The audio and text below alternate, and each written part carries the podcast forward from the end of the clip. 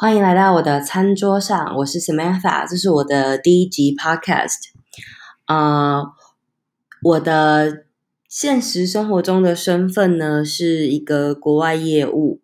然后也是职业妇女，因为我也是一个两岁半的小朋友的妈妈。那做这个 podcast 的话，其实起因当然也是兴趣。从可能很早前高中的时候，就我自己在高中的时候是创立广播社，那那时候就一直很想往广电方向走。那在大学的时候，当然也就是想要往就是尝试走新闻啊，或者是广播。但是因为那时候没有上 正大新闻，就觉得啊，既然这样的话，就是其就是可能就没有想要再往这条路前进。那那时候就去念了外文系。所以我是念文学院的，对，然后但是这这个做广播这件事情还是一直存在在我脑海里面。那一直到离开高中也很久很久以后的现在，终于在一个工作了也十几年，然后很多事情渐渐尘埃落定的此刻，觉得好像这件事情一直在我心里面，可是没有把它落实，是一个有点可惜的事情。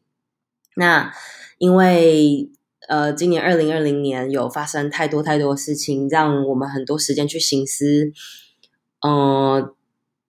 自己存在在这个时空背景的目的。然后我也在过去，因为我是国外业务，所以在今年年初的时候，我其实人一直在欧洲。那我回台湾之后，也有一段就是跟大家一样十四天或更多一点点的隔离时间。这段时间，我跟非常多不同的从过去到现在的朋友们有通电话，然后有说过很多很多的事情，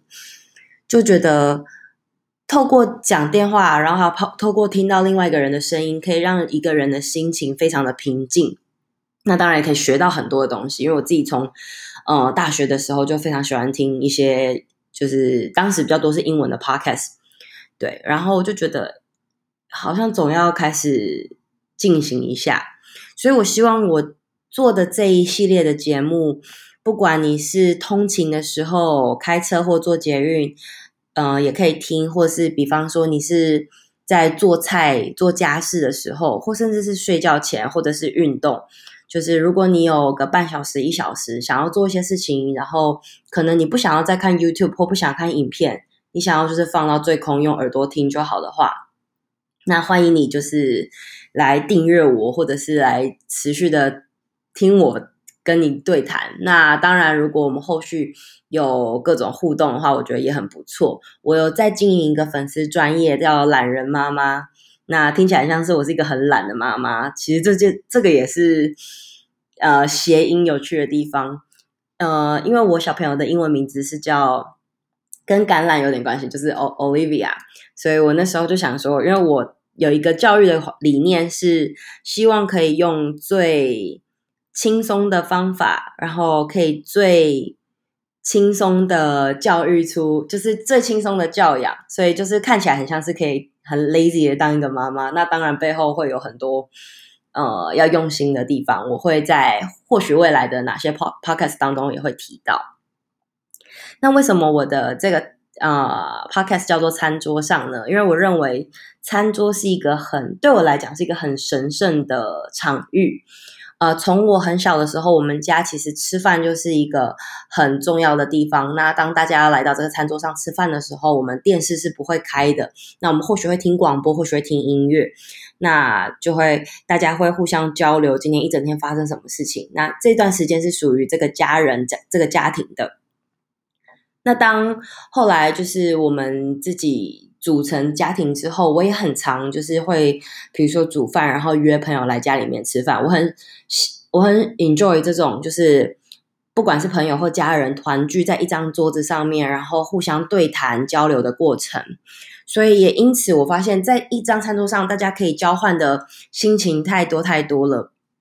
那跟不同的人对话，也会进入到不同的领域或时空。那有些人给你的感觉很像是。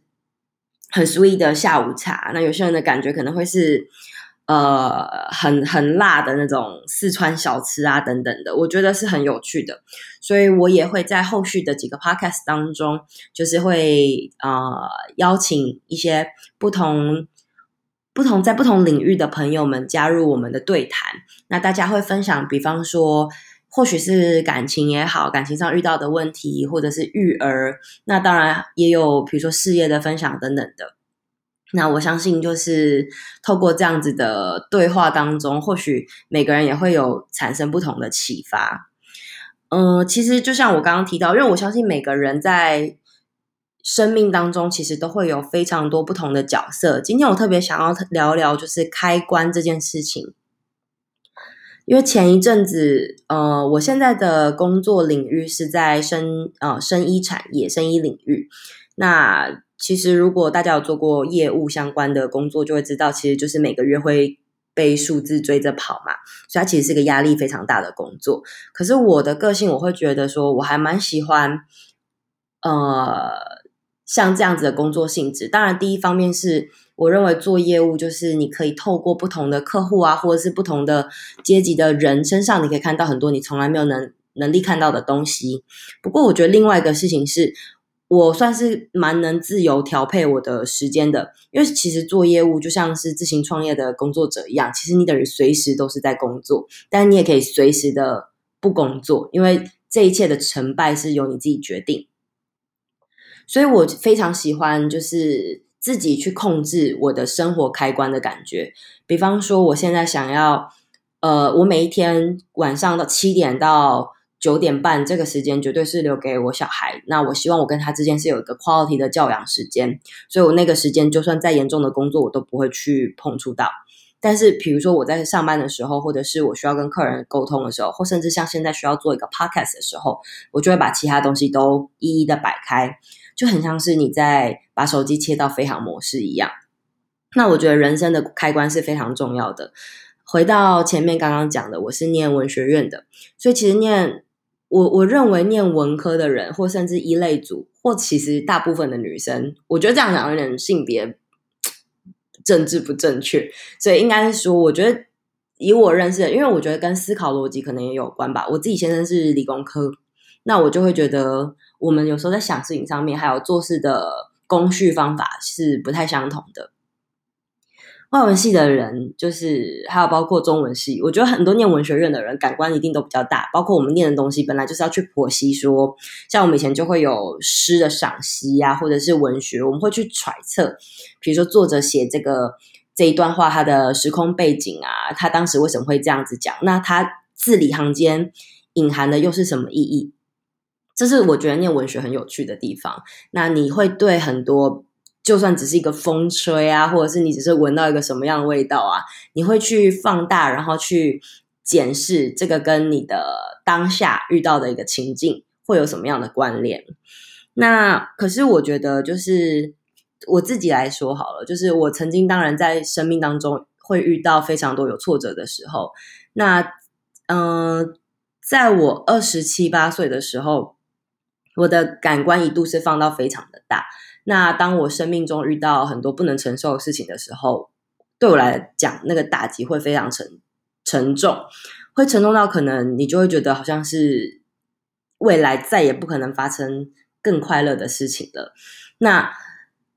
当时发生像这样子的这种情绪上的崩解的时候，你不会意识到它是什么东西。可是到很久很久以后，当你读到忧郁症三个字的时候，你会发现，哎。我这样算是一种病症吗？那当然，因为我其实是一个第一个，我当然个性算是乐观，然后第二个，我觉得我可能也不算是很严重，所以我遇到很多打击的时候，大部分就是跟很多朋友聊，我算是可以被聊开的。可是因为我生命中也有很多朋友是真的有受忧郁症所困扰的，我就发现是呃，把感知的感官真的是打得很开，所以很多。有艺术家天分的朋友，其实是蛮容易受到情绪上的困扰。我自己当时是选择了把我的感官就关掉了，因为我觉得我的我我算是先设定了我人生目标，我可能会希望呃比较理性一点的在面对我的生活，然后我可能没有想要再往艺术或创作类的路线去走，有一点像是这个想法。所以我就决定把我的感官关掉。那把感官关掉不代表不知道，只是尽量的不去感觉，就会让我情绪的波动其实是比较低的。那我不我不知道这个算是好或是不好，其实没有什么定义是好或不好，只是当下我的选择是我决定把感官关掉，然后比较理性的过生活，然后按部就班的去做完。那目前我现在回过头来，我觉得我的我自己在当下的选择是对的，所以我觉得每个人也可以视自己当时的情况去决定说要不要把感官关掉，因为也不是每个人都知道要怎么样去关掉你的那个感觉，就是有时候当你遇到不开心的事情的时候，你真的不知道要怎么样去停止。那我觉得这只能透过不停的练习。或许我未来在，因为我现在其实也没有办法好好诉说说要怎么样练习可以让自己的感官可以呃降低自己的感知，但我觉得是可以练习出来的。未来或许可以分享一下。那回到就是生活的现况，其实生命本来就没有完美的啊，因为不可能人生没有一件事情可以是完美的，但是只能尽量求平衡。那所以在我们接下来的。呃，节目当中，或许我会分享书啊，看书的心得想法，那或者是我们会分享做菜啊，或者是食物的东西，还有一些生活心得。那希望是可以给任何一个听到这些音频档案的人，如果你是在迷惘的过程之中，你可以获得一些想法，或者是一盏明灯。对，因为每个人的道路上都会有困惑的时候嘛。那你就算只是想要静静的听到有别人发出声音，然后所以你过来听这个节目，我觉得也是非常欢迎。对，然后我们为什么会回到为什么餐桌上？刚刚前面讲第一个原因是因为我觉得餐桌上是一个很好交流想法或互动的一个环境，然后另外一个就是因为呃我自己现在非常喜欢就是煮饭或者是烘焙。那我觉得这其实是一个很疗愈跟能静下来的一段时光，因为你人生中很多事情都不是没有办法说哦，我今天想要列清单，想要做什么，然后就好像真的是像下像宇宙下订单那样可以把它做完。可是我觉得煮饭跟烘焙很有趣的就是，你照着食谱上面做，然后就是等比例的去放那些材料，你按照它那个火候，按照它的工序方法去做。十之八九都会成功，而且就是会一模一样呈现出来，所以我觉得这是一个很疗愈的过程诶。有一件事情，当你很想去做，然后你就照着步骤去做，你居然就可以完全的成真。这件事情，我觉得是在人生中太多变数的情况下，还能把握的确定确定会成功的事情，我觉得这是蛮值得期待的。那另外一部分，我觉得煮饭下厨，自己下厨这件事情，其实是。呃，对自己最好就是对自己最大的善意之一。我觉得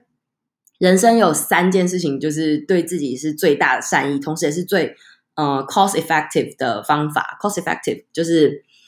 我觉得算是 CP 值很高的事情啦。第一个其实就是煮饭。因为当你自己下厨的时候，你就可以选择你什么东西是想要给自己最好的，或是你那天的心情就是想要吃一个地中海料理，或者是你今天就想要吃辣的，或者你今天想要吃全素，这个你可以自己决定。然后现在买菜也都非常方便，然后你可以就是简单的就就可以决定你等一下那个 moment 要做的是什么事情。那另外还有两件事情，我觉得就是我认为觉得也是人对自己很大的善意。一个就是看书，我觉得阅读真的是太棒啦！就是你完全不用花很多钱，甚至是你只要去那种私立图书馆办一张图书证，你就可以一直不停的借书。我觉得看书真的很棒，因为它不仅带给你知识，而且它可以算是作者跟你在某一个时空背景下你们享有的私密空间。然后这个时间你产生的各种想法。都是只有你自己独有的，任何人都抢不走。我曾经有想过，就是当我今天呃人很老的时候，或者是很穷，或者是我已经没有体力的时候，我唯一还能掌握的娱乐，如果是看书，我觉得就真的是很棒。因为今天如果说今天是一个呃。比如说，富人有就是享有很多物质金钱的人，他可以选择乐趣非常的多。他可以比如说搭游艇去什么独立小岛，或者是他可以去呃欧洲国家游玩、环游世界什么的。可是，当你今天选择没有那么多的时候，你可以在家里面，然后读很多很多的书。这这个带给你的心灵富足是完全完全是一样或甚至超过那些可以环游世界的人的。那当当然，如果假设你今天是体力没有办法呃出去户外的人，那你能在家里面阅读，我觉得也超棒的。所以我觉得读书就是看书这件事情，真的是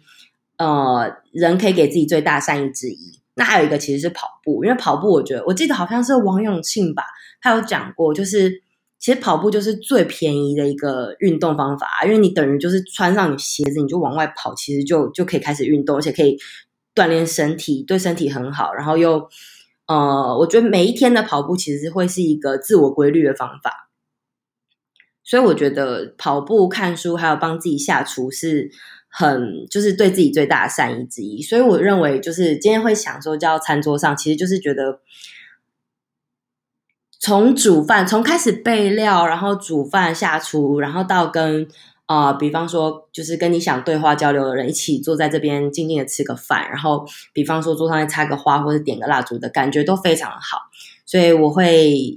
营造一个像这样子的空间，那也希望我的听众们就是你们也会。仿佛置入这个环境下的听我们的这个节目，对啊。然后我另外突然想到，因为刚刚既然提到，我觉得就是对自己最大善意这件事情，嗯、我那一天这个就是题外话。那一天我在跟一个朋友聊天，然后好像他就讲说，会最希望自己，因为我的小孩是女儿嘛，他们就说，如果你想要教你女儿，教会她一些东西，就像是女子防身的概念。那你最希望要教她的是什么？我觉得女生，我今天不关男女，但我会觉得，就是一个人要独立，其实有三件事情，我觉得最重要。那我也算是渐渐过了三十岁之后，然后到现在，觉得这三三件事情算是帮助我很大。第一个就是煮饭，我真的觉得煮饭很重要。你不见得要煮到超好吃，可是你一定要会料理，因为。我曾经在我的过去的经验里面，就是我曾经在呃加拿大打工度假一年过，然后我也有就是去呃在非洲工作待了一两个月，然后还有前阵子就是外派的关系，也是在欧洲待了一阵子。那不管是在海外或是在台湾，我觉得能自己下厨都很棒。就是你不管你只要能在当地的市场或超市。随便选到一种食材，然后你可以从当中学当地怎么料理。我觉得饮食是文化的一个很起源的关键，所以我觉得会煮饭真的太重要了。而且你可以开启的对话也很多。然后再来就是交通能力，因为我是台中人，台中人就一定要骑摩托车，对，所以我从很小就是高中过十八之后，就是都一定会自己骑摩托车。然后后来当然就是进入社会之后就需要开车等等的。那我觉得会开车也很重要，因为不管在世界上哪个地方，你如果遇到危险也好，或是你想要去游历你没有看过的地方，我觉得能开车，尤其是自己一个人，然后你有一个自己的空间，可以开着它到处的，就是去你想去的地方是很重要的，因为这个是最基本的自由能力，我认为。